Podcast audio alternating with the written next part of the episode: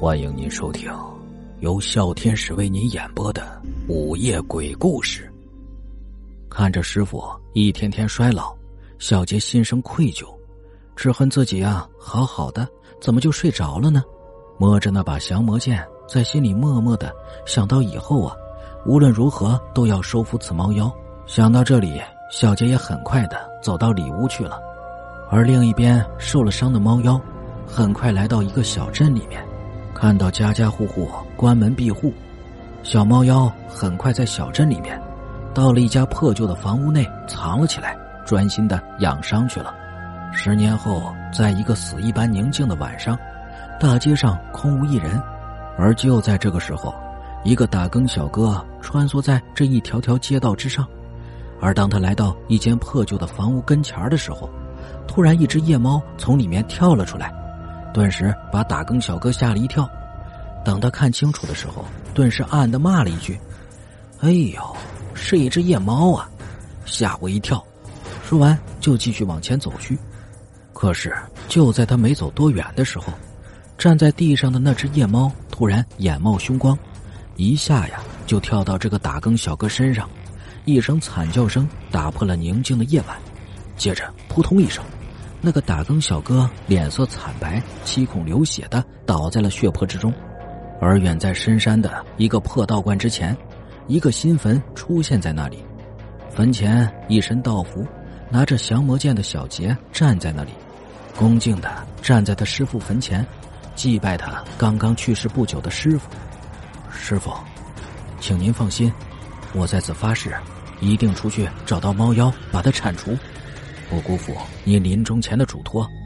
说到这里，小杰恭敬的跟师傅叩了一个头，转身走下山去找猫妖铲除他，好不辜负师傅临终前的嘱托。几天以后，一个小镇里面，身穿一个普通衣服、拿着一把镇妖剑的小杰，正在一家饭馆里面吃饭。一天前到处游历寻找猫妖下落的小杰来到这里。哎，你听说了吗？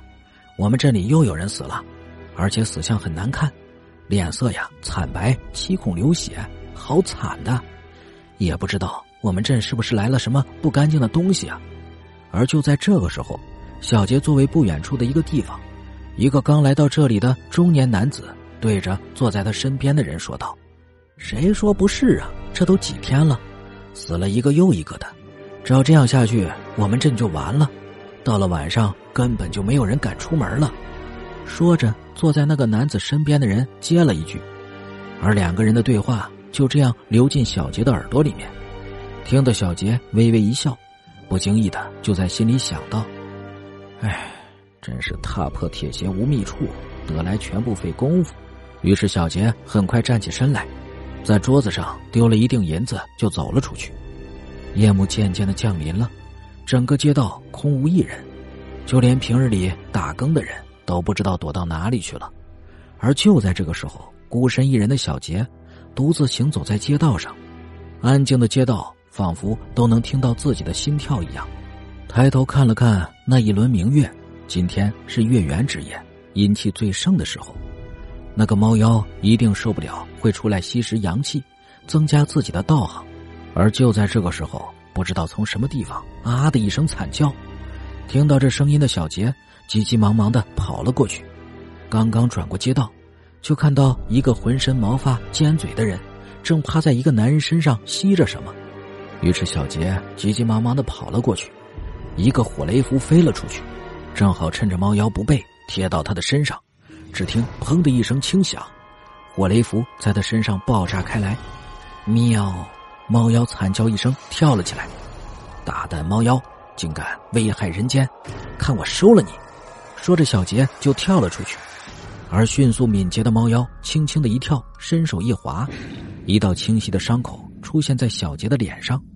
看到这里，小杰发怒了，一把抽起镇魔剑，就向猫妖砍去。